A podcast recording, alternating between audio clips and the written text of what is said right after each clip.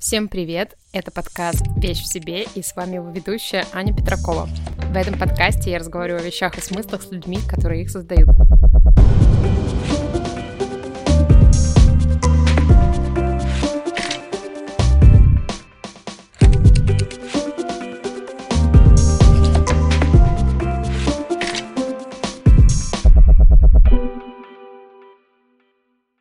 Ура, неужели это первый выпуск третьего сезона? Как же я на самом деле рада, что я снова приветствую вас, и подкаст снова выходит. Я сразу скажу, что этот сезон я готовила долго, и в основном подготовка заключалась в пересборке каких-то смыслов, которые мне хочется освещать, и в способах их освещения.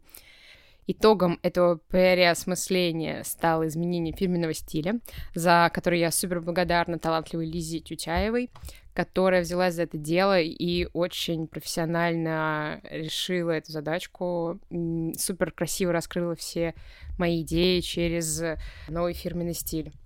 Также совместно с композитором Кирой Вайнштейн мы сделали новый классный джингл, который, как мне кажется, тоже хорошо отражает содержание моего подкаста и задает верное настроение. Еще, конечно, хочу сказать спасибо вам, дорогие слушатели, что продолжали слушать и подписываться на подкаст, пока я верстала третий сезон. Это супер ценно. За лето, несмотря на отсутствие публикаций, количество слушателей выросло, и я, если честно, в шоке просто. Пользуясь случаем, я хочу попросить всех вас заполнить опрос, который будет лежать в описании этого подкаста. Он мне нужен для того, чтобы получше узнать вас, понять, какой контент и какие коллаборации в проекте будут уместны. Заполнение опроса не займет более пяти минут. А, еще он анонимный, конечно же. Вот, поэтому очень прошу вас заполнить его. Это мне очень поможет. Итак, о первом выпуске. В нем я разговариваю с основателями Backyard Studio Пашей Красняником и Пашей Белоноговым. Backyard Studio — это проект, в котором ребята реализуют себя как свободные дизайнеры и создают то, что им хочется, а одновременно студия работает как и классическая дизайн-студия, в которую можно обратиться за разработкой продукта от идеи до финальной реализации основной принцип, чтобы было интересно и весело в процессе, а работа никогда не заканчивалась. За время своего существования ребята выпустили большое количество собственных изделий, среди которых были керамические пепельницы, подставки для благовоний, в том числе и в форме садовых гномов, возможно, вы их видели где-нибудь э, в соцсетях, вазы Бонги, которые недавно ребята стали выпускать и в стекле. Также у них было много классных коллабораций с Facultative Works, Богема Ленинград и многими другими брендами. Еще у ребят есть отдельный проект по изготовлению металлических значков Pinhead, но в нем они больше работают э, с корпоративными заказами.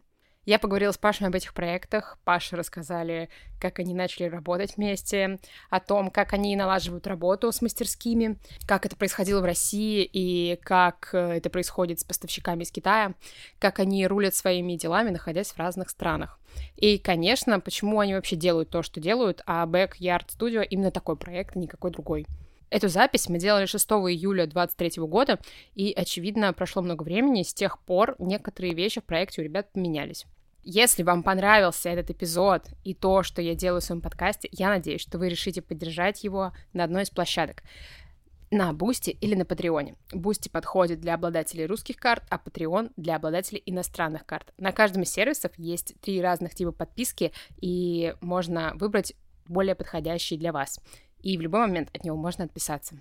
Мой подкаст существует в том числе и благодаря вашей поддержке, которая очень мотивирует меня идти дальше. Итак, спасибо вам за прослушивание и далее мое интервью с Пашей.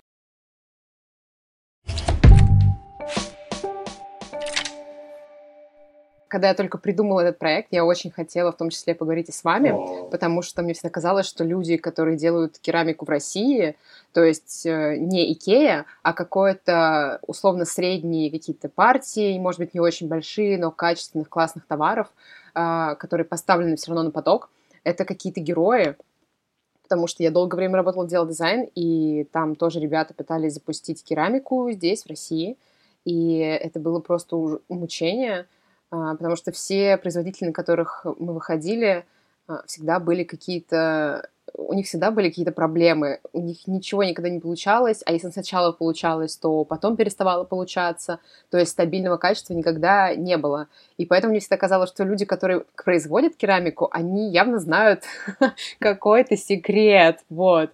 Поэтому я очень хотела с вами поговорить. Слушай, это на самом деле интересная тема. Я понимаю, в чем как бы кроются корни проблемы. Они лежат в том, что, вот условно говоря, у меня самый такой прям яркий образ — это Starbucks. Когда ты приходишь на кассу, там стоят кружки такого качества, такой красоты, что ты прям такой, блин, ну я не могу ее не купить. И Икеа в этом плане тоже довольно сильны, довольно хороши, у них реально классные, красивые изделия. И ты тоже хочешь построить себе такое системное под боком, где-то в Питере или, может быть, в Москве, а потом начинается полный джаз из-за того, что чтобы вывести этот проект системным, тебе нужно закладывать совершенно фантастические отбраковки, и я полностью разделяю боль ребят из дела, прекрасно их понимаю. Мы на самом деле тоже к этому очень долго шли, и как будто бы до конца не дошли, если честно быть до конца, потому что, ну, вот я прям для себя разделяю две, два направления. Одно такое более прикладное ремесленническое, где ты делаешь, лепишь вручную и получаешь своих уникальных таких гаденьких кружечек. А есть другое, то, к чему мы хотим прийти, и это невозможно сделать с маленькими тиражами или относительно маленькими. Поэтому, к сожалению, да, есть некая рамка, через которую не пробиться. Я, кстати, помню, что я видел э, именно сами изделия отдела дизайна. Мне нравилось, как это выглядит. Это выглядит, типа, хорошо, чистенько, аккуратно и как будто бы вписывалось в общую вот эту всю историю какой-то дизайн-код. Там еще и ценник был довольно приятный, поэтому я делаю вывод, что там или были огромные партии, или почти что в ноль работа. Потому что, ну, то есть, очень неприбыльная, скорее всего, была история со стороны. Ну да, такое, э, учитывая еще, что от каждой партии Uh, не знаю, процентов 50 всегда отбраковывалось, и там какие-то партии мы там ну, буквально просто коробки возвращали обратно. Uh, это было всегда очень грустно, потому что, конечно, на это очень много времени, а выхлопа почти нет. На самом деле, да, это такая очень частая история, отбраковка просто сумасшедшая, там очень много нюансов, когда модель усаживается, и если ты работаешь еще себе в склад, чтобы продавать там через сайт или через шопы, это еще плюс-минус окей история, потому что ты можешь сам для себя принимать решение, насколько ты готов двигаться в своем шопе там, по размерам, по качеству работы, там, по покрасу. Но если ты работаешь B2B, если ты хочешь предложить свою работу кому-то, какому-то второму бизнесу, то это, конечно же, куда более строгая отбраковка, и ты порой терпишь просто огромные издержки. Процесс очень сложный, но как будто бы благородный, что ли, и приятный. То есть не каждый может, да, пройти такой душный э, путь до реализации непосредственно. А почему вообще вот решили заниматься керамикой? Не самый очевидный как будто бы способ реализовывать какие-то предметы классные для дома. Тут история какая? Вообще у нас один проект вытек из другого, то есть мы, мы с Пашей работаем вместе уже очень много лет, и в какой-то момент все пришло к тому, что захотелось э, иметь проект, который, ну, более такой эгоцентричный, более с расчетом на потребителя, который тебе что-то в лицо высказывает. Ну, то есть какое-то хотелось вербальное взаимодействие. И так просто случилось, что я со своей э, тогда девушкой, теперь уже женой, э, сходил на керамику, просто поиграться, поделал всякие гадкие штучки. И так понравилось, что появилось желание сделать это системным, сделать это, предложить это рынку. И вот у нас с Пашей есть как бы такой уже годами выверенный team-up, поэтому всем стало очевидно, что надо, надо пробовать. Со временем стало понятно, что, в принципе, э, как таковая керамика не есть сама цель. Это скорее просто один из э, медиумов, через который мы делаем что-то, что нас веселит самих. И, в принципе, проследив нашу там историю за пару лет, можно увидеть, что мы довольно расширили и сместили акцент с фактической керамики на металл, пластик, что угодно. Сейчас работаем со стеклом. Это наш такой main аспект, пожалуй, который нам сейчас интересен, который мы хорошо прощупали, очень долго нащупывали и сейчас прощупали. Так что да, в принципе, как будто бы керамика э, как таковая это такой период, этап, и сейчас мы даже чуть-чуть меняли свой нейминг. Мы теперь Backyard Studio, потому что мы, наверное, больше хотим заниматься дизайном в широком смысле, продукт-дизайном в широком смысле, нежели очень сфокусированно э, держаться за керамику. А у вас образование, оно как-то связано вообще с художественной деятельностью, или вы там оба инженеры, что-то такое? Паш, ты я, кто? подождите, пять лет это кто у нас? Это профессионал. Специалист. Специалист. В общем, в общем, я звукорежиссер по образованию. Жесть, как этим горжусь, потому что мне всегда казалось супер крутым, когда ты получаешь креативное образование, даже если фактически тебя ничему не учат, и твои навыки полностью вообще неприкладные, их невозможно никак в реальной жизни применить, но я этому супер рад. В общем, я звукорежиссер. Я по образованию культуролог, искусствовед, э, учился в Питере. Первая была интенция это просто не уйти в армию, а пойти куда-то, где будет интересно и весело. И культурология, искусствоведение оказалось именно то, чем нужно, потому что я как будто бы первый раз за свою жизнь э, понял, что образование может быть интересным. Мне очень нравилось учиться, хотя было порой тяжеловато там, совмещать с работами и так далее. Но нет, как будто бы в нынешней нашей деятельности мы никак не применяем свои, свое образование. Во мне так сильно отозвалась Пашина мотивация, когда он сказал, что хотелось не пойти в армию. Я просто помню, что я когда вот 11 э, класс, вот я выпустился, я все лето сидел, играл э, в World of Warcraft, а потом мой папа такой, типа, если ты прямо сейчас не выберешь, куда ты пойдешь учиться, то ты пойдешь в армию. И я такой, ох-ох-ох. Короче, меня на самом деле папа тоже, ну, как бы затолкал фактически идти э, заниматься чем-то, поэтому ну, такой вот у нас мотиватор, конечно, сильный. Блин, ну, по, по итогу как будто бы круто, что вы не прошли через армию. Да, не сложилось, как-то не получилось. Мы очень, наверное, даже хотели бы, но как-то вот наши пути все, все это время расходились. Вот. Так что да, у нас нет никакого профильного образования, но как будто бы сейчас тенденция такова, что в большинстве случаев у ребят, которые занимаются чем-то, у них часто этого образования как такового нет. Но они все учились где-то, чтобы не служить. А, получается, вы работали вместе долго над чем? Вот если до э, Backyard Studio, что это было? Э, рассказываю. Давным-давно, как-то, по-моему, в году, э, может быть, 14-15, я работал в тату-студии. Я работал таким начинающим тату-мастером. Было очень сложно, потому что я был неопытен и очень волновался постоянно. И как-то к нам в гости приехал Паша. Он приехал из своего родного города, из Самары, к нам в Питер. Вот, и мы с ним познакомились. Через, по-моему, день он уехал обратно. Правильно я говорю? Ну да, да. А потом ты вернулся в Питер, и мы решили, что мы отличный тандем, чтобы сделать что-то. Конкретной какой-то идеи не было, э, но мы чувствовали, что наш, наш тандем может сработать. И мне кажется, что мы сначала начали заниматься каким-то мерчом, мы делали какие-то футболки, мы делали значки, э, нашли производство по металлическим значкам, пинам. Это был далекий, мне кажется, реально 14-15 год, когда это было, типа, вот такой актуальной темой, очень такой свежей, новой. И оказалось, что есть огромный спрос на это, именно чтобы другие ребята заказывали значки.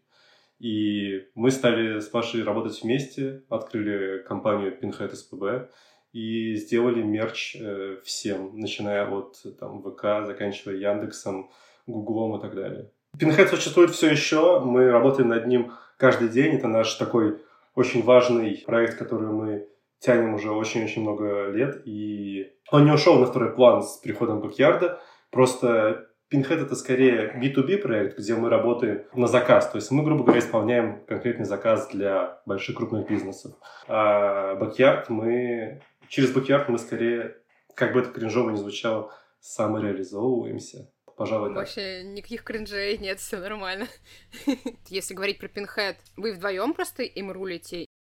Ну, у нас есть непосредственно производство, которое занимается всеми техническими аспектами именно вот, чтобы сделать заказ. И есть мы, которые занимаются адаптацией работы, занимаются финансами, коммуникациями с клиентом и так далее. То есть самими руками, само собой, не выпиливаем значочки, вот мы скорее просто аккумулируем потоки. Окей, okay. хорошо. А вот если говорить про бакьярд, у вас, получается, одни из самых первых изделий это были такие пепелки с, ага, ага. Для, с, с отверстиями для благовоний и гном, по-моему, mm-hmm. да, который тоже для благовоний. Типа, чем определялось вообще, почему именно эта штука, почему не кружка, как будто бы кружка очень что-то, что первое, что приходит в голову, наверное, когда думаешь о керамике. Да, абсолютно точно кружка. Это то, о чем мы думаем, когда говорим о керамике. Но я прямо отчетливо чувствую, что с с кружкой очень сложно выстрелить, то есть пошуметь, то есть чтобы кто-то такой, блин, вот эта кружка, да.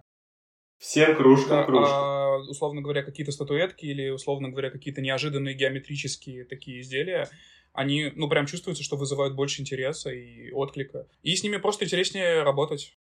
Нам на первой коллекции нужны были какие-то бенгеры, которые будут рискованы, возможно, в производстве, потому что они сложные, дорогие и так далее. Но нам нужен был какой-то бенгер, чтобы сразу же можно было о себе заявить, чтобы привлечь какое-то внимание. Потому что быть одной из э, тысяч керамических студий был абсолютно не вариант, потому что это не то, что нам хотелось, наверное. Мы не хотели делать крафтовую керамику, такую уютную, с фингерпринтами там на эмали. Мы хотели сделать что-то как можно более системное, такое типа kind of Ikea, только, само собой, другого немножко вайба и класса, наверное. Потому что все-таки Ikea это огромные тиражи, которые позволяют делать просто безупречное качество, там, технологические особенности есть. Но мы стремились, да, к какой-то такой систематичному подходу.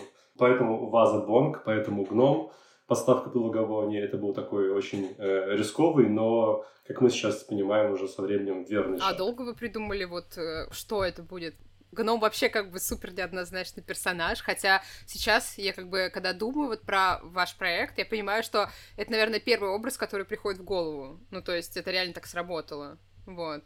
Сначала скажу я, потом ты расскажешь э, свою, потому что у тебя более какая мне кажется, обоснованная история. Короче, я о всей концепции, о визуале первой коллекции, то есть это у нас был гном, э, пепелка, трубка и бонг, я не знал, и ко мне в какой-то момент приходит Паша и говорит, вот есть такие-то вещи, нужно с ними поработать.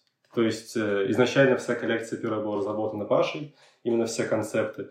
И мы поняли, что следующий шаг это будет, это, во-первых, сделать всю эту историю, воплотить ее из какого-то такого бумажного чертежа в реальность. А второе, поняли, что нам нужно эту всю историю ранить дальше, показывать, рассказывать про всю эту инициативу. И нужно очень много еще каких-то дополнительных э, элементов дизайна прорабатывать, и таким образом мы решили, что было бы весело это делать вместе.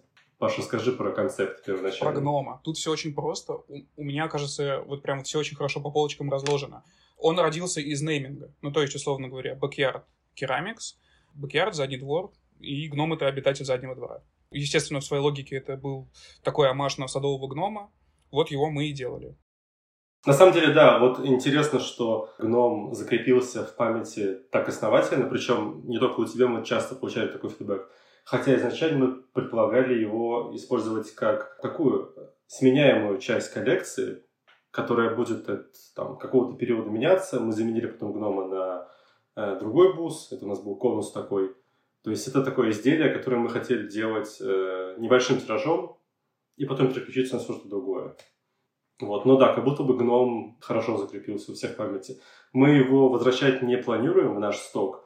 У нас есть с ним один проект, который тянется уже, мне кажется, около года. Я не могу раскрывать, в чем конкретно его суть.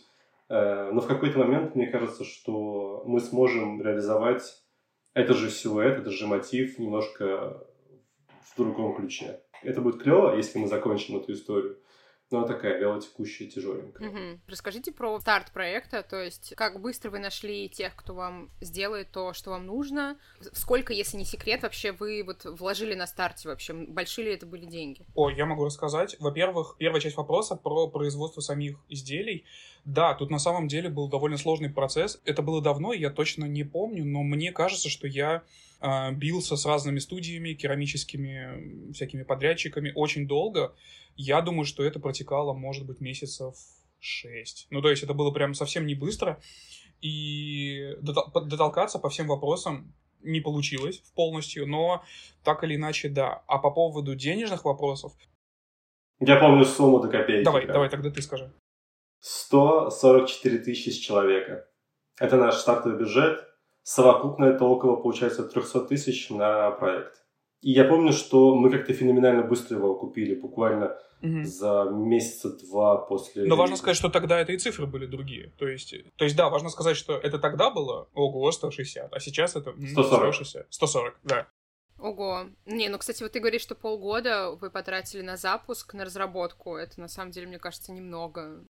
Не совсем так. Мне кажется, что Паша именно полгода искал тот, кто возьмется за эту работу. Mm-hmm. И... Ну да. Ну, может быть, может быть, не полгода, может быть, Э, месяца три был поиск именно подрядчиков непосредственных, и еще какое-то время, может быть, только же, может, побольше, может, месяцев пять на именно отбивку всей коллекции. И, по-моему, мы когда запускали, именно вот э, объявляли старт продаж, мы имели на руках весь склад, то есть мы всегда очень сторонились истории, где мы что-то там выкатываем на какой-то предзаказ. Хотелось бы попробовать, на самом деле, потому что как будто бы интересный опыт, но, как правило, мы торгуем уже складом, который мы, которым мы обладаем. Да. А чем обусловлена вот э, цветовая гамма изначально? О, это классный вопрос. На самом деле, керамика — это всегда очень большие ужимки и ограничения, ну, по крайней мере, в том виде, в котором мы существуем. А, условно говоря, когда ты сидишь и рисуешь дизайн на компьютере, это тебе представлен весь мир, и ты можешь выбрать любой оттенок, э, подогнать его под любой полутон, но с керамикой все работает так, что ты фактически выбираешь из того, что есть на рынке. То есть все эти пигменты это довольно сложные, это, это та часть, которая фрустрирует максимально, потому что ты хочешь, чтобы это был конкретный банановый цвет, а он получается более кирпичный, и ты смотришь на изделие и думаешь, ну, я или проглочу его так, или я сейчас ищу новое что-то. И поэтому в, в, сильном, в сильной степени первая коллекция и первые оттенки, которые, опять же, много кому запомнились, это была скорее вынужденная мера, а не финальное видение продукта. Мы, мне кажется, были рады нашему результату, нашей первой коллекции по выкраскам, потому что, в принципе, оно плюс-минус собой гармонировало все. Ну да, цвета это скорее, да, вынужденная история, нежели такой hardline. Это очень сильно сказывается на работе с корпоративными клиентами, потому что, как правило, у больших компаний есть design book, который включает в себя конкретные оттенки, пантоны, ралы, и они приходят, готовы э, работать, предлагают какую-то довольно прикольную идею, прикольный концепт, но по итогу выясняется, что мы не можем предложить им вот конкретно до миллиметра тот самый цвет, и они обламываются, потому что для некоторых э, отделов они просто не, ну, не смогут утвердить эту историю дальше, если не получат там конкретный понтон, конкретный оттенок. Вот, это такая горькая правда работы с керамикой. А вы не пробовали искать кого-то там, не знаю, насколько мне известно, в Турции делают керамику, где-то в Прибалтике делают, есть большие предприятия, Китай, в конце концов. Вы не думали над этим? Ну, на самом деле, на самом деле, мы так или иначе сейчас занимаемся перестройкой э, логистических цепочек. Вообще, первоначально было очень важно делать все в России своими руками, для того, чтобы, во-первых, э, самим учиться, понимать процессы изнутри. И сейчас, наверное, того опыта, что есть, его хватает. Мы так или иначе сейчас смотрим исключительно в сторону Китая, потому что у нас уже есть и опыт, и в целом понимание, как именно с ними делать дела. То есть мы даже уже себе и переводчиков нашли, то есть вот все вопросы на всех уровнях, наверное, закрыты. Но многое сейчас, конечно же, упирается в курс э, валюты, потому что, к сожалению, это та переменная, с которой торговаться не получится.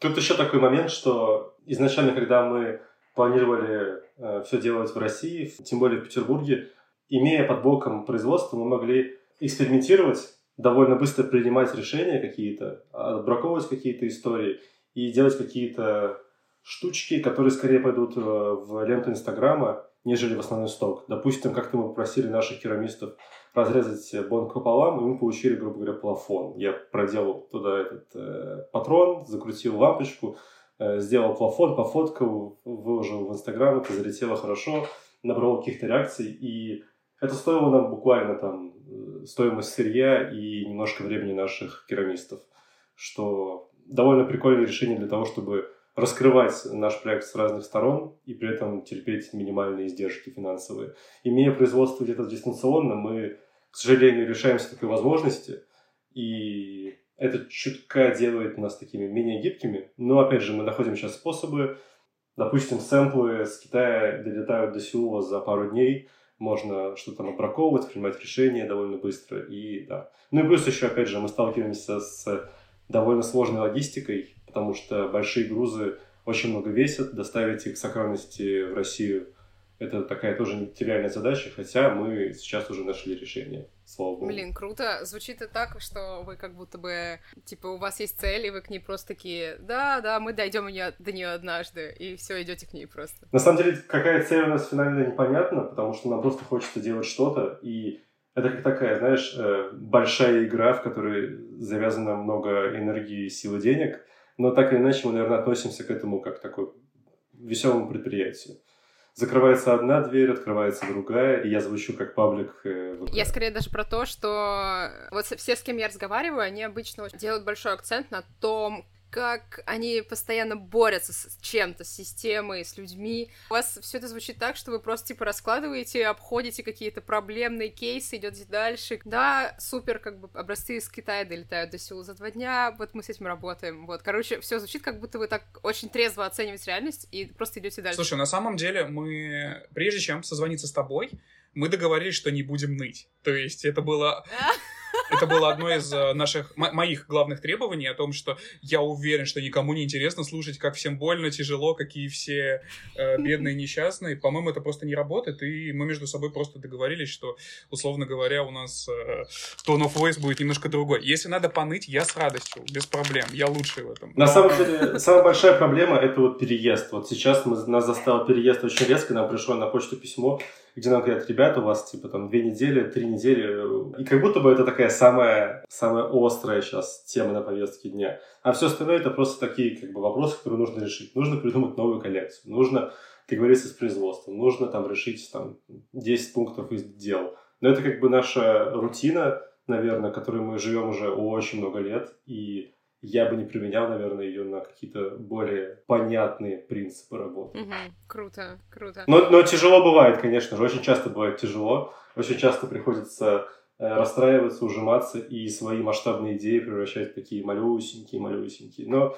тем не менее, все еще окно возможностей довольно широко. Насчет подрядчиков, вы давно с ними сотрудничаете или у вас они периодически меняются? У нас, во-первых, есть ротация, то есть мы можем определенным производством поручить определенную задачу. Кстати, интересно то, что многие закрылись, многие э, превратились во что-то другое. Поэтому, да, у нас есть целый пул различных контрагентов, с которыми можем так или иначе решать какие-то задачи. И все не ограничивается ни материалами, ни задачей, то есть э, было бы желание, я думаю, что мы бы вполне могли организовать производство и чего-то очень сложного, и наоборот, чего-то очень простого. На самом деле, на этом этапе, мне кажется, можно уже сказать, что мы, э, опять же, не фокусируемся на керамике, и мы можем сделать что угодно из любого материала. И наша, в принципе, специфика такова, что нам кидают какую-то задачу, сделать что-то из чего угодно, и мы находим способы, как это реализовать. Поэтому мы можем работать и с текстилем, и со стеклом, и с фарфором, и с пластиком, и с металлом. Э, ограничений никаких mm-hmm. нет. А есть ли кто-то вот в команде, кто вам еще помогает? Или вы вдвоем этим занимаетесь? Мы с Пашей занимаемся всеми главными процессами, и у нас есть непосредственно наш э, помощник, сотрудник Рома, который занимается операционными задачами. Который не Паша. Да, который Рома. Который Рома. Вы сразу поняли, что вам нужен еще один человек? Или вы сначала занимались этим сами? Ну, вообще, на самом деле, да. То есть, если ты держишь какой-то свой инди-бизнес, скажем так, то в какой-то момент на тебя в течение дня ложатся вопросы самого разного характера, и просто их кто-то должен сделать, и это чаще всего ты. Поэтому со старта мы делали все вдвоем. Да, мы очень долго по обоим проектам, по Pinhead и по Backyard работали вдвоем, но поняли, что операционки становится слишком много, и некоторые аспекты мы просто не вывозим вдвоем. И да, нашли помощника Романа, с которым мы давно очень знакомы уже, и он выполняет многие задачи по вот именно операционке на земле. А если говорить вот вообще про весь ряд изделий, вот которые у вас есть сейчас, то есть это какая-то керамика, а, стеклянные бонги и коврики, по-моему, да, для резки бумаги. А, кто вообще занимается контролем качества вот по всем этим изделиям? Паш, расскажи историю Вообще, на самом деле, по поводу контроля качества, это вопрос такой э, подвешенный, потому что мы в целом стараемся просто подойти к задаче таким образом, чтобы на стадии прототипа все возможное отбраковать, вот все конфликтные моменты решить до производства, и чаще всего именно в процессе производства какого-то джаза не случается. Но, например, вот э, ты затронула коврики, да, а, с ними произошел какой прикол. Нам их делали в Китае. Собственно, одно из моих самых любимых изделий. Очень его горячо люблю. Но китайцы перестарались его упаковкой, и они сделали следующую историю.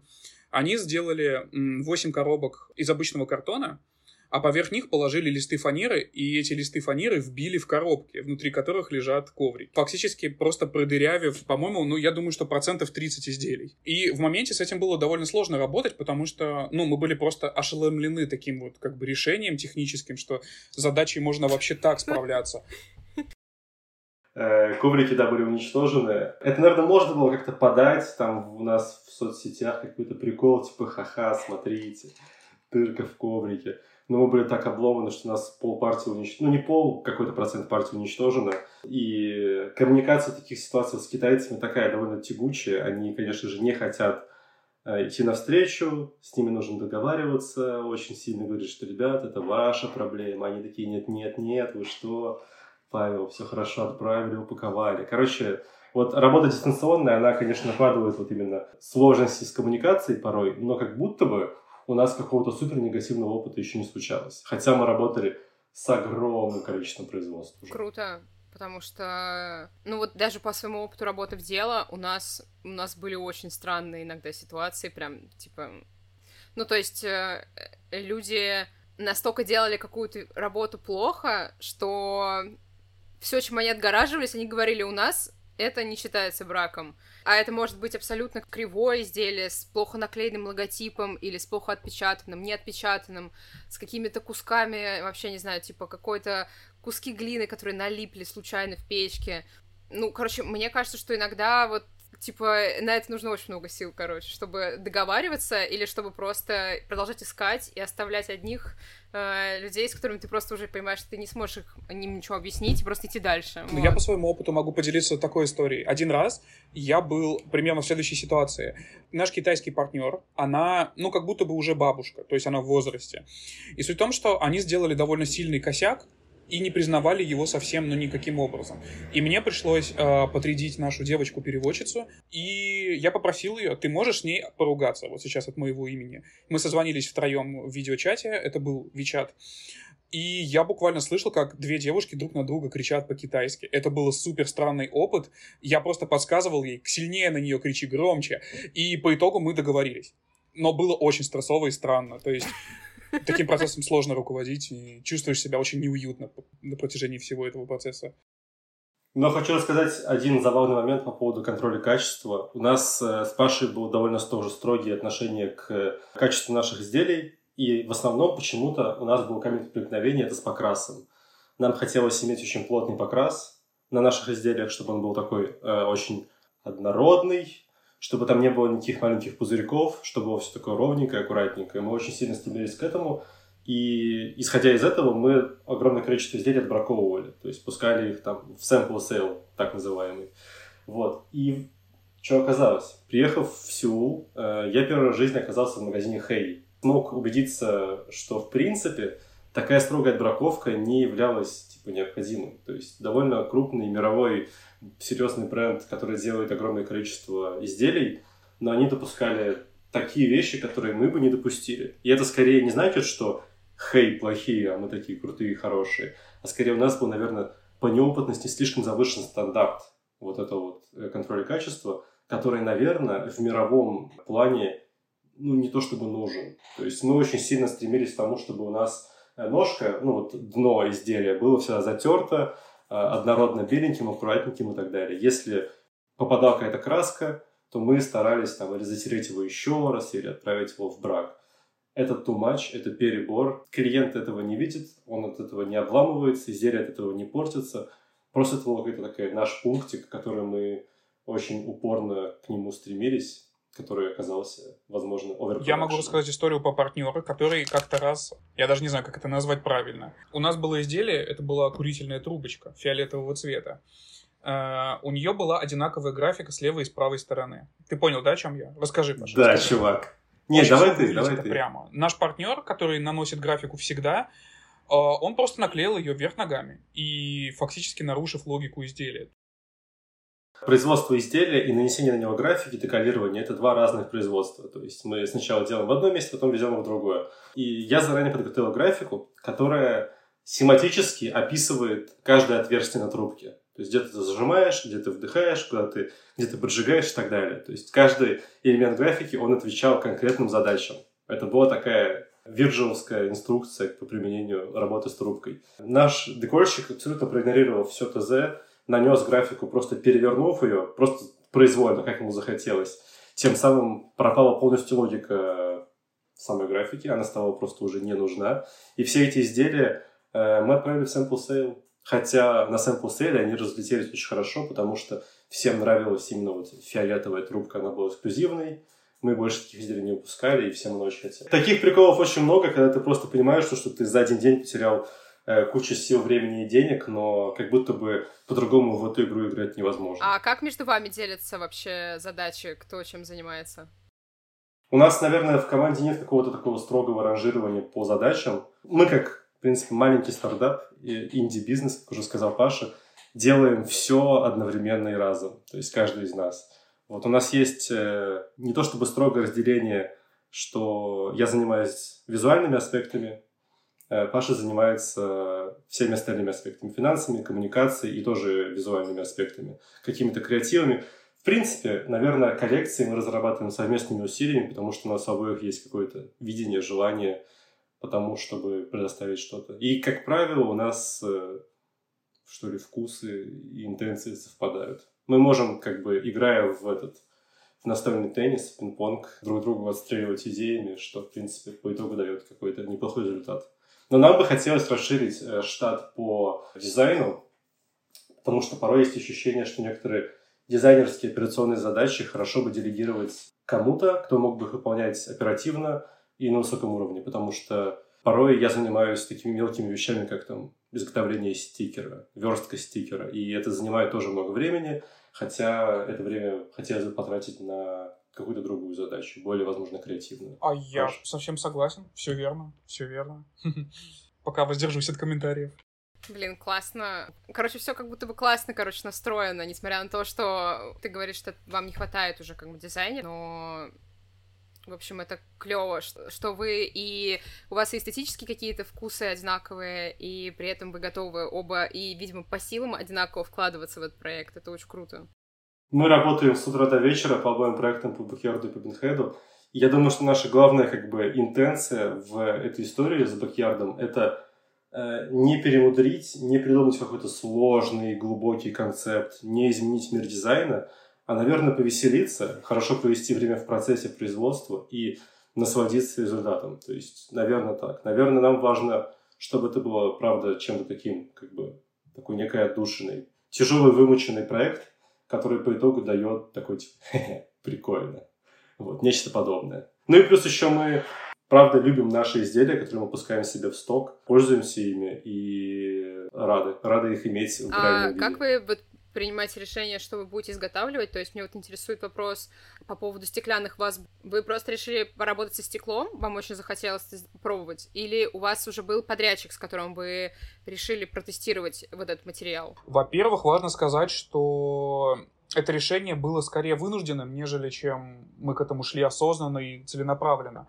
Uh, у меня были ресерчи в сторону стекла, я общался с определенным количеством э, студий, которые занимаются стеклом. Но это было скорее так, просто на будущее, про запас. А потом произошло то, что произошло, и в какой-то момент э, с фарфором, с полуфарфором в России начались проблемы. Э, начиная с поставок, за, заканчивая тем, что мы просто посчитались и пришли к тому, что если мы продолжим делать наше главное изделие, а все-таки Бонг в нынешнем виде. Это наш mainline продукт, самый важный, самый ключевой, он всегда должен быть в шопе. Собственно, мы пришли к тому, что делать его больше нерентабельно. И все идет или к тому, что мы повышаем стоимость и делаем его неудобным для покупателей, или ищем альтернативы. И стекло под эту задачу подходило максимально. А дальше начался процесс кромешного ада. Мы опять же искали себе поставщика в России, очень долго толкались, пробовали, не получалось, или получалось плохо, или получалось неудовлетворительно по цене. Я еще раз делаю акцент на том, что нам очень важно э, дать клиенту изделие за приемлемую стоимость, э, чтобы это было комфортно ему в покупке, а нам в производстве. И, собственно, этот вопрос тянулся два года примерно сначала мы нашли себе одного поставщика, это был один партнер из Китая. Он делал наш проект полгода. По итогу мы пошли, дошли до прототипа, и он сказал, что не заинтересован в процессе. По факту мы поругались, если прямо говорить. Через полгода мы пришли в точку ноль, то есть вот день первый. Сейчас пришли к тому, что к чему пришли. Смогли полностью сделать э, сток себе, может быть, на полгода вперед, исключительно стеклянными продуктами. Пока что не знаю, будем ли мы в дальнейшем развивать именно это направление, но нам оно очень нравится. То есть весело, прикольно, здорово, новые формы, новые смыслы, а, опять же, новый контент, играться с ними весело, интересно, здорово. Вот, можно много что придумать. Хочу немножко вкинуть по поводу, по поводу стекла. изначально, когда мы столкнулись с тем, что мы вынуждены менять материал с фарфора на стекло, я был настроен, ну, типа, немножко на обломе, потому что я уже очень свыкся с работой с фарфором, мне нравился материал изначально, у него были какие-то некоторые специфики, но я как будто уже к нему прикипел, привык и видел наши изделия исключительно фарфоровые. Но предпринимать какие-то действия нужно было. И когда я первый раз получил у себя тут э, сэмплы наших изделий из стекла, я был просто поражен, потому что стекло решило все, что меня смущало в керамике. То есть стекло оказалось ровным, оно оказалось систематичным, правильным, э, покрас оказался тот, который нужен. Э, все хорошо стыкуется, вот все вот такие вот элементы работают. Отлично звучит, э, если по нему пальцем щелкнуть.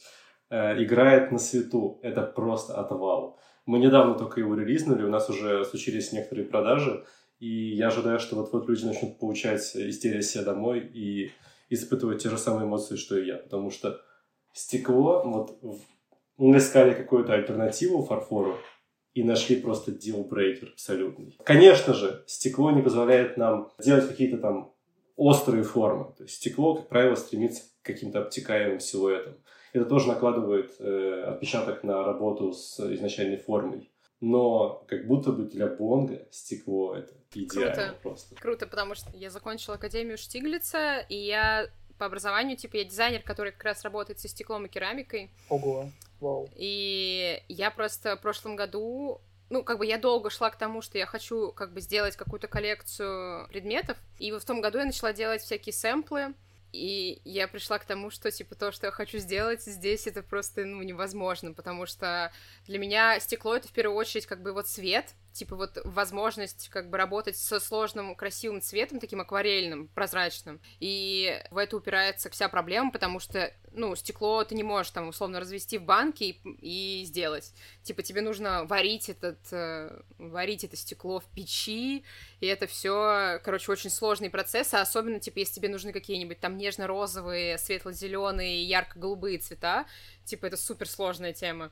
И я, короче, вот думаю про то, что мне бы хотелось в каком-то будущем, конечно, тоже, да, искать возможности, но это точно не, не в России. Это, кстати, очень интересная тема о том, что у нас есть очень много каких-то продуктов, которые, которые мы внутри страны не потребляем, а другие страны это очень ценят. Вот я хочу привести такой пример. А, на Невском проспекте есть э, императорский фарфор, и туда можно зайти, посмотреть, что можно и какого качества произвести прямо в России. Это, конечно, фантастика, но я не знаю, кому это нужно. Может быть, у меня какой-то... Ну, это, наверное, не про меня, я действительно другая аудитория, но какие-нибудь резные балерины размером с человеческий рост, сделанные из фарфора, которые раскрашены вручную, стоят совершенно фантастических денег, но у меня не вызывают никакого желания их покупать или даже, ну, как-то обладать ими.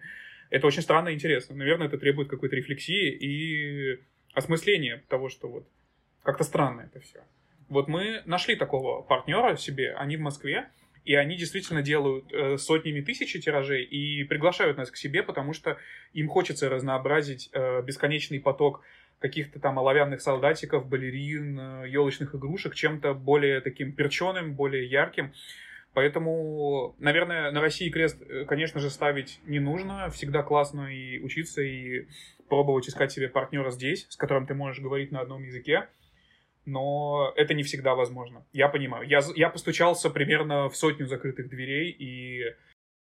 Если сделать что-то хочется, и есть сложности с коммуникацией, можно написать Backyard Studio, и мы возьмем все производственные сложности Небольшая рекламная интеграция. Да, да, да. Я же все-таки в Азии, так что это формат торговли Окей, уже, а да. вот что насчет вот ковриков и всяких других э, штук, которые у вас периодически появляются, типа светильника как раз-таки из распиленного бонга, или у вас был такой проект бумажного светильника. Просто вы экспериментируете в плане с идеями, или это в целом такой задел на то, чтобы однажды реализовать эту, этот предмет?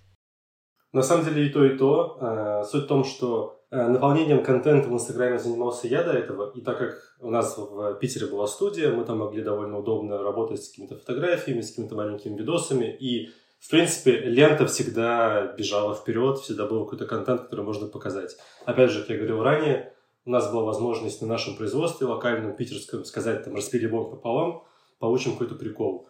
Э, В связи с тем, что мы все переехали, работать э, с контентом стало чуть-чуть сложнее, мы стали чуть менее гибкие вот именно в плане там каких-то съемок и так далее. Хотя я с собой упер э, студийное оборудование, я могу снимать здесь, в принципе. Но, вот, конечно, менее удобно, чем в студии. Вот, и была задача адаптироваться под новые реалии. Я стал изучать 3D-графику, и большое количество постов, которые сейчас у нас есть в ленте, это такие маленькие макапы, заделы на будущее, возможно. То есть это эксперименты, которые показывают наш горизонт, в принципе, креативности какой-то и наталкивают нас на какие-то возможные будущие коллекции идей. Потому что, в принципе, плюс-минус все можно реализовать э, само собой вживую, пустить в сток. Мы оцениваем ну, как бы, целесообразность подобных экспериментов, потому что, правда, сделать можно что угодно. Но большое количество работы с э, бумагой, которую у нас часто мелькает в ленте, это просто такая давняя любовь именно к материалу, который малыми силами позволяет э, раскрывать наши креативные стороны. Из разговора с вами вот я делаю вывод, что вы особо не строите каких-то прям планов по развитию бренда, или я ошибаюсь? Блин, интересный вопрос на самом деле. Просто на него можно так ответить вот с двух сторон. Конечно же, э, мы бы хотели прийти к какой-то точке Б, да, где мы имеем физическую точку свою именно, чтобы люди приходили к нам в наше пространство. С другой стороны, сейчас объективно понятно, что эти ботинки нам не по размеру. А кому они по размеру? Никому сейчас. Ну, я просто вот объективно чувствую какую-то вещь о том, что э, стандартное течение времени и амбиции по поводу проекта, опять же, если не жаловаться, сильно приходится подужимать. Ну, то есть, условно говоря, еще два года назад мы говорили о определенных векторах, а сейчас их приходится переобувать во что-то другое. Не знаю, что это за фиксация на обуви у меня такая, интересно. В общем, к чему я это я все говорю? Э, по поводу планов, по поводу завтрашнего дня. Очень тяжело, но прямо сейчас вот у нас задача номер один построить новое помещение и расширить функционал того, что мы имели раньше. Приглашать к себе, возможно, устраивать какие-то поп-апы. У нас э, есть некая такая периодичная рубрика, опять же, sample sale. То есть мы очень хотим, чтобы люди забирали у нас предметы, которыми мы не удовлетворены, и давали им новую жизнь. И мы уже несколько лет проводим эту штуку. И опять же, ты, наверное, могла заметить, что у нас есть некая расслабленность в своем, внутри своего бренда о том, что у нас нет какой-то четкой цели, например, как у H&M, выпустить 4 коллекции в год и одеть всех на каждый сезон. Такого у нас точно нету, потому что мы все-таки инди-бренд, и мы скорее здесь для того, чтобы радовать самих себя и попутно всех остальных. Но, конечно же, мы бы хотели чаще делать какие-то релизы. Конечно же, да наверное, в ближайшее время так и будет. То есть у нас уже есть как бы вот в печке выпекаются несколько новых проектов. Так что вот. На самом деле мы очень много работаем по бэкярду э, в такой типа теневой части э, всей этой деятельности. Мы очень много делаем B2B заказов различных, когда большие компании к нам приходят и говорят, нам, у нас есть бюджет, нам нужно пошуметь, пошутить и сделать что-то прикольное, что-то интересное, что-то яркое. Вот. Мы потихонечку заканчиваем сейчас парочку таких вот крупных проектов, которые мы будем скоро показывать. Это, как правило, очень долгий процесс, потому что большие компании требуют очень досконального согласования, у них очень сложный документооборот, но также это ребята с большими бюджетами, которые позволяют ну, экспериментировать интересно. Вот, поэтому, возможно, не такие интересные для нашей аудитории э, релизы, но мы пополняем свое портфолио именно какими-то B2B заказами. Угу. Я смотрю, вы не афишируете, то есть я у вас последнее, что видела, это такие чуваки, э, чертики такие, курительницы mm-hmm. тоже. Mm-hmm. Для Underdog вы, по-моему, делали. Мы очень давно работаем с ребятами с Underdog, у нас много каких-то было смежных микропроектиков, это вот один из них. Э, в принципе, с тем, что мы готовы уже афишировать сейчас, можно ознакомиться на нашем сайте. У нас там есть графа, э, список проектов, с которыми мы работаем именно по B2B. Э, список не полный, он дополняется, потому что не все мы можем показывать по причине там неразглашения и так далее. Вот. Но так или иначе у нас уже списочек из, мне кажется, проектов 30 точно есть. Разного там масштаба и интереса. Так что да, к нам часто приходят за праздником. Хотят какой-то такой небольшой Праздничное праздник. агентство. Да, да, Studio. да. Просто очень многие вот э, ребята, с которыми я разговаривала, которые занимаются именно разработкой чего-то для...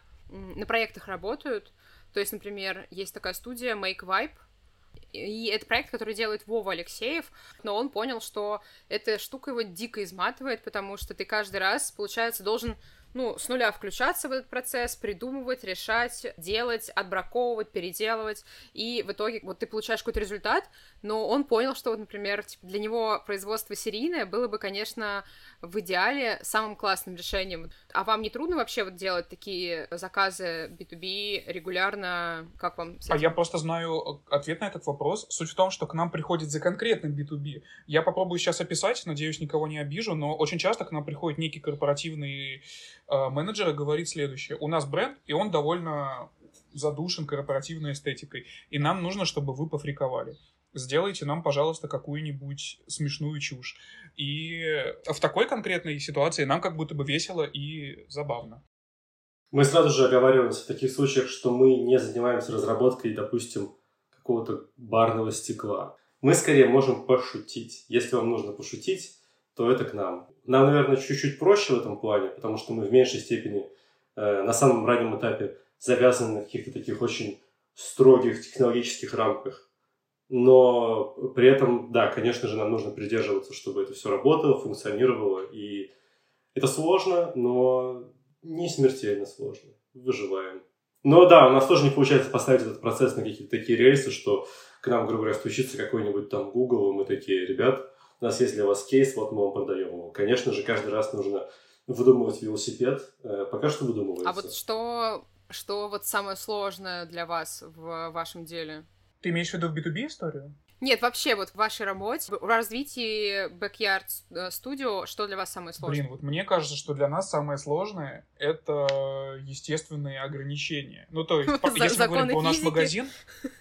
Нет, нет, типа, нет, нет, нужно спать. Нет, нет, нет, нет, нет, стойте, стойте, стойте. Э, я имею в виду, что мне очень обидно, что я ни на какой платформе не могу рекламировать Бонг ни на какой. Я везде задушен э, площадками. Вот мне за это максимально обидно. Если вы хотите делать бизнес по торговле с бонгами, ну я не знаю, надо придуриваться как-то, надо какой-то постоянно изобретать велосипед. Очень хочется торговать благодаря, а не вопреки. Ну и в целом есть такая как бы обида на Инстаграм, на то, что он всю свою платформу фактически убил, Отстой. На самом деле, мне кажется, что самое сложное для нас это какая-то мелкая операционка, то есть вот э, разбираться с документами, подгонять макеты, отвечать на сообщения. Наверное, это занимает большую часть нашего времени, в принципе, и на какие-то креативные решения остается чуть-чуть меньше. Э, и ты уже, когда такой после тяжелого рабочего дня в коммуникации с клиентами, подвыжатый немножечко, тебе нужно выдумать какое-то креативное решение на следующий день, ты в один момент расслабляешься в этом процессе, но при этом, конечно же, тяжеловато, да. Поэтому я думаю, что мы, как и все подобные проекты, порой просто тонем в операционке. А вот скажите еще про коллаборации. Вы делаете пепелки для вместе с Liars, и это то, что вот вы анонсируете как раз. И это именно коллаборация, то есть это получается не заказ Liars на пепелки, потому что Liars приносит свою графику на ваши формы. Вот. У вас еще был шезлонг вместе, который вы сделали с Сашей, который эстетик делает. Насколько вообще для вас важно вот вообще коллаборация и создание чего-то вместе с чуваками, которые тоже что-то классное делают? Ну, буквально треть всех проектов, которые мы сделали, мы сделали с кем-то. То есть э, для нас это особое удовольствие. Ну, то есть я уже говорил, что мы в целом ставим себе такую как бы задачу повеселиться. И у нас это как будто прям здорово получается. Кстати, с Антоном мы делали эту пепельницу, по-моему, то ли трижды, то ли четырежды. То есть это мало того, что нам было весело интересно, еще и покупателям. И эту же пепельницу мы впоследствии делали из ГЭС. Из киоска мы ее делали, мы делали с э, Э, Сергеем Калабиным, это художник из Москвы. То есть, как бы это такой форма, силуэт, который очень хорошо ложится на... На него хорошо ложится чужая графика. Вот. А что касается коллабораций, на самом деле есть очень разные э, пути входа в коллаборацию с нами. Я имею в виду такой именно вопрос, как делятся финансы, как раскидываются производственные мощности. То есть мы готовы обсуждать разные варианты. Другое дело, что мы должны сами быть заинтересованы в этой коллаборации, потому что нам довольно много пишут различных ребят, ну, мы просто не чувствуем, что у нас есть какая-то связь, какая-то преемственность нашего проекта с их проектом. И, возможно, тоже сделан хорошо, то есть нам, может, там нравятся какие-то их некоторые решения, но мы просто, ну, сердце не бьется в такт, наверное, с ними, поэтому мы вынуждены некоторым отказывать, просим никого не обижаться.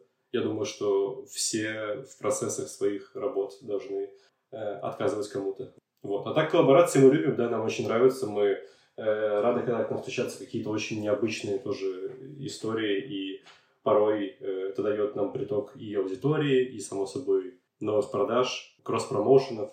Ну и, опять же, все очень по-разному подходят к креативному процессу, и мы все друг у друга учимся. А вопрос вот такой, где вы вообще берете какие-то идеи и, может быть, не знаю, может быть, какие-то проекты, на которые, которые вас вдохновляют, на которые вы ориентируетесь, или, может быть, вы ориентируетесь больше в степени на какие-то проекты с точки зрения того, там, пути, которые они проходят, и вам хочется пройти аналогичный, а вдохновляетесь вы вообще где-то еще? Я могу точно сказать, у меня есть странный подход к этому я прямо чувствую э, зависть к определенным, ну, скажем, брендам или дизайнерам, и мне очень хочется перенять их фейм на себя. Не знаю, звучит странно, то есть у, у человека, который это слушает, может возникнуть ощущение, что я говорю какие-то неправильные слова. Ну, то есть звучит как, как будто бы цель в воровстве. А я чувствую, что речь в преемственности. Ну, то есть у меня есть любимый дизайнер, его зовут Бенджамин Эдгар, и я могу в течение дня залететь на его сайт —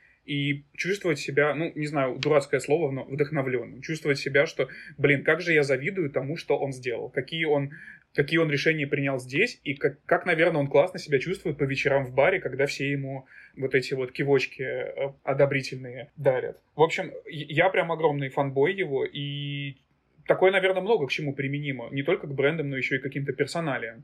Я думаю, что многое лично в моем конкретном опыте рождается из зависти и тщеславности. Ну, если вот прям честным до конца быть. Отлично, отлично, мне очень нравится. Я, в принципе, согласен, тоже выделю э, Бенджамина. Мне тоже нравится его подход к такому довольно чистенькому дизайну, простому, но при этом такому, типа, умный дизайн.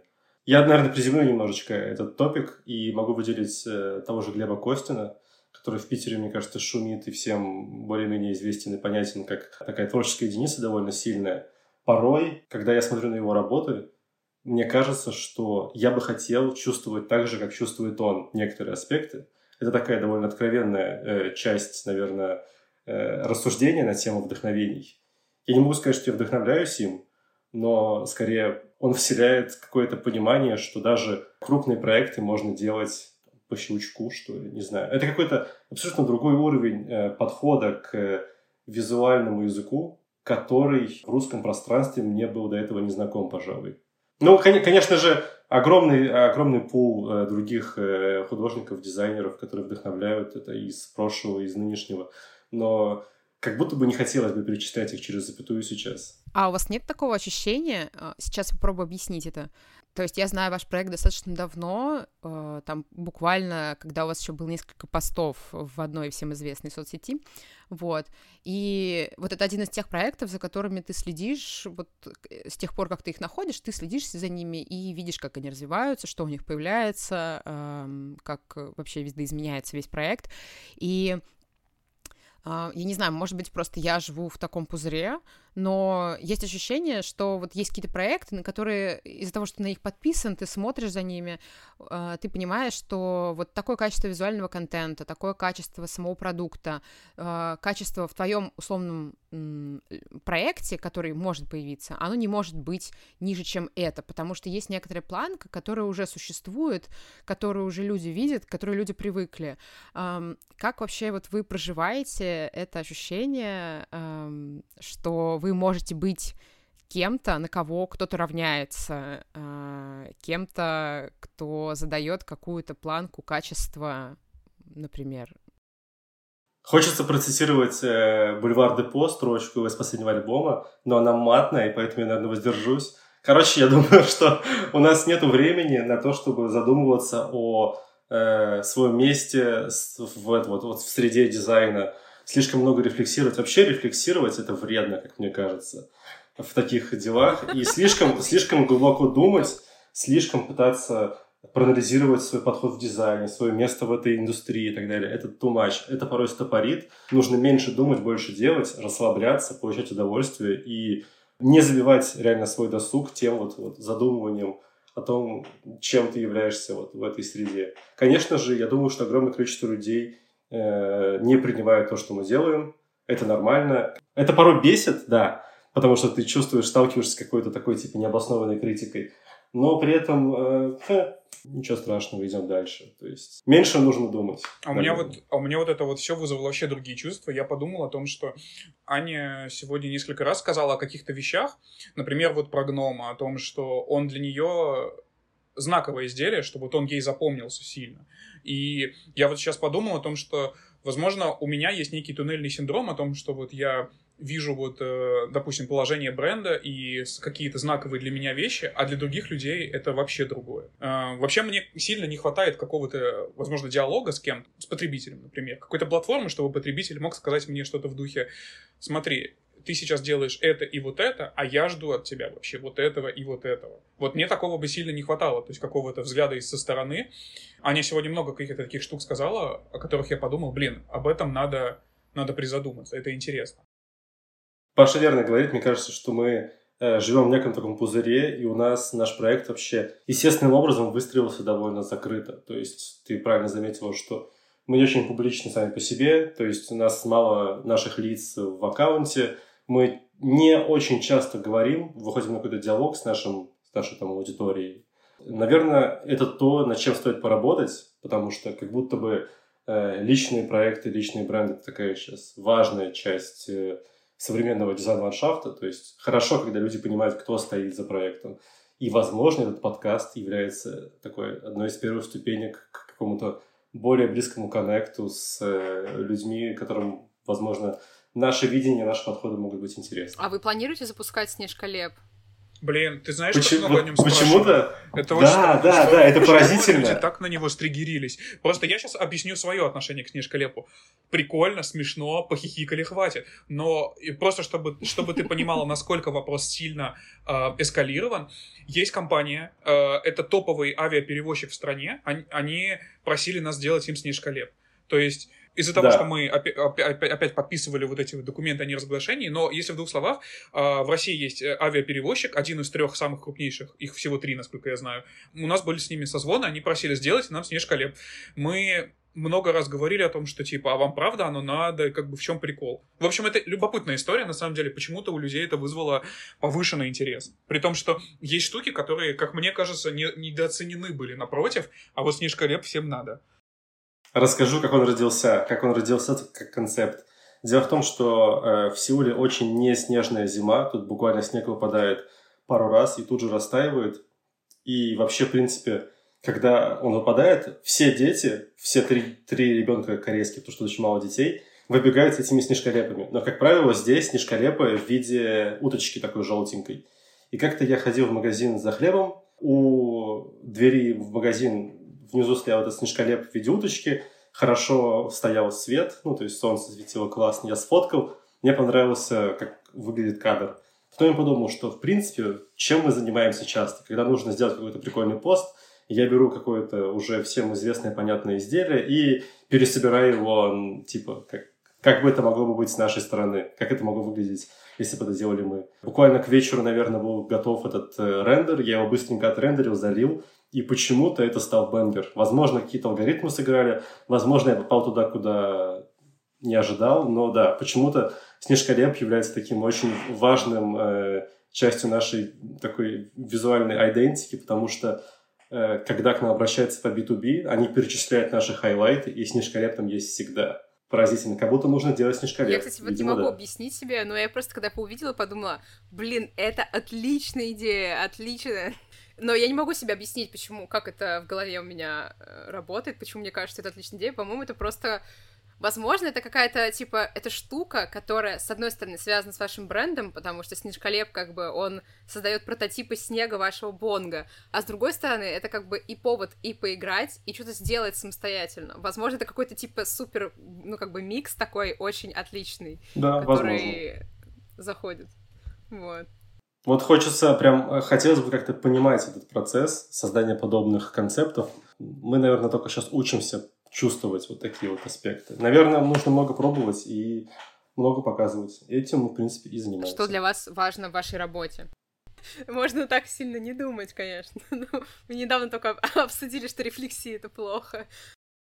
Я бы, наверное, скажу, скажу странно, но для меня в работе самое важное, чтобы она была чтобы было что делать. Потому что Работа составляет огромную часть моей жизни. Я думаю, у Паши такая же история. И когда она есть, когда тебе есть что делать, есть чем заниматься, есть какие процессы запускать, тормозить, вертеть их и так далее, это приятное чувство. То есть такая приятная усталость, что ли. Не всегда, конечно же, но тем не менее в работе самое главное. Меня, если честно, было. вопрос так сильно обескуражил, но мне как будто из-под ног стул выбил. Как будто для меня в целом в проекте Backyard Studios исключительно важны мои личные э, неудовлетворенные эго-мотивы. Ну, то есть, не знаю, очень хочется дружить и знакомиться с новыми какими-то ребятами посредством э, торговли, как ни странно. То есть, перенести какие-то одни отношения на другие и стать, ну, как-то интереснее за счет этого не знаю, вот я как будто бы чувствую, что запинаюсь в этом вопросе, потому что сам это отношение не до конца себе объяснил. Но чувствую, что тут сильно эго примешано.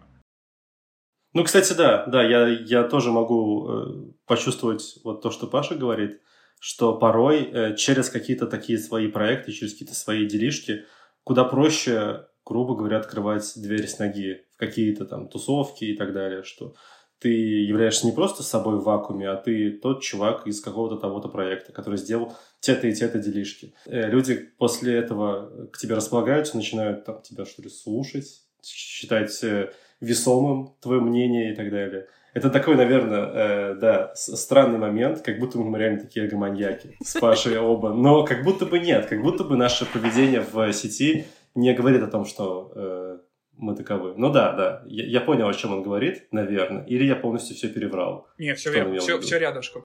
Мне нравится этот ответ про эго и про реализацию тщеславия, что-нибудь такое, по-моему, это очень... Короче, мне кажется, в какой-то мере честно. Мне кажется, что нет такого человека, который, типа, делает это просто там, потому что он не может это не делать. Это слишком сильно завязано на всегда на каком-то или одобрении, или на том, как тебя воспринимают после того, да, что да, ты да. делаешь. Там... У нас, как говорится, хлебом не корми, одобрением корми. Дай хлеба поесть. Блин, короче, спасибо вам большое за то, что вы согласились и что нашли время. Это было очень классно. Тебе спасибо, что я подождала год. Поблагодарю. Я хорошо провел время, мне было весело. Ну и все, тогда прощаюсь, жму твою виртуальную руку. Спасибо тебе еще раз за все. Все, пока. Пока. Все, всем пока. Спасибо, что прослушали этот эпизод до конца. Пожалуйста, подписывайтесь на соцсети подкаста, делитесь выпуском в своих соцсетях, пишите отзывы, ставьте лайки и звездочки. Все ссылки будут в описании к этому выпуску. А я буду очень рада любому фидбэку от вас. Над этим выпуском работали дизайн Лиза Тютяева, композитор Кира Вайнштейн, монтаж, продюсер и ведущая я. Всего вам хорошего и до следующей среды. Я вспомнил, кстати, этот вопрос. В каких случаях оправдана ложь? Вот так звучал вопрос при устройстве на работу. И уделено, по-моему, ну, типа, где-то 8 строчек, чтобы я сидел и отвечал. И я прям сидел и такой, типа, воу, офигеть, вопрос просто какой-то слишком мощный, чтобы я ответил на него как-то, ну, типа, да, нет. Там, типа, надо прям было выложиться. Вот тут такая же история. Нужна какая-то прямо, какая-то прям проделанная домашняя работа, и там двойные листочки, все такое. Короче, мы, по-моему, саботируем последний вопрос, прям не получается ответить. Я, я, я не знаю, по-моему, какая-то херня. Как-то мы с Пашей на старте нашего проекта сделали для Тайгер Лили горшочки э, для цветов, такие красивые, очень приятные. До сих пор мне, кстати, очень нравится. Мы его, по-моему, даже не показывали нигде как проект. Вот. И потом э, нам порой ставили бесплатный этот напиток в гараже после этого. Все ради этого. Когда мы встречали после Александра, ну, это владелец всех этих заведений, он видел нас через, через зал такой, ребятам можно напиток бесплатно. Это все ради этого, да. Все ради этого, ради скидок, конечно же. Блин, кстати, клевый вообще финал. Все ради скидок. Вот, вот так клево. Помните, много лет назад по интернету гулял мем про то, что какого-то там солдата спас iPod в кармане от пули. И там такой на фотке iPod с дыркой. Вот у нас такая же история была с ковриком. Мне нужно было все, все время говорить в нос вот так вот, наверное. Был такой сервис, мой любимый, он назывался Call Pricol. Пранк студия. Я его старше на год, и он украл у меня имя.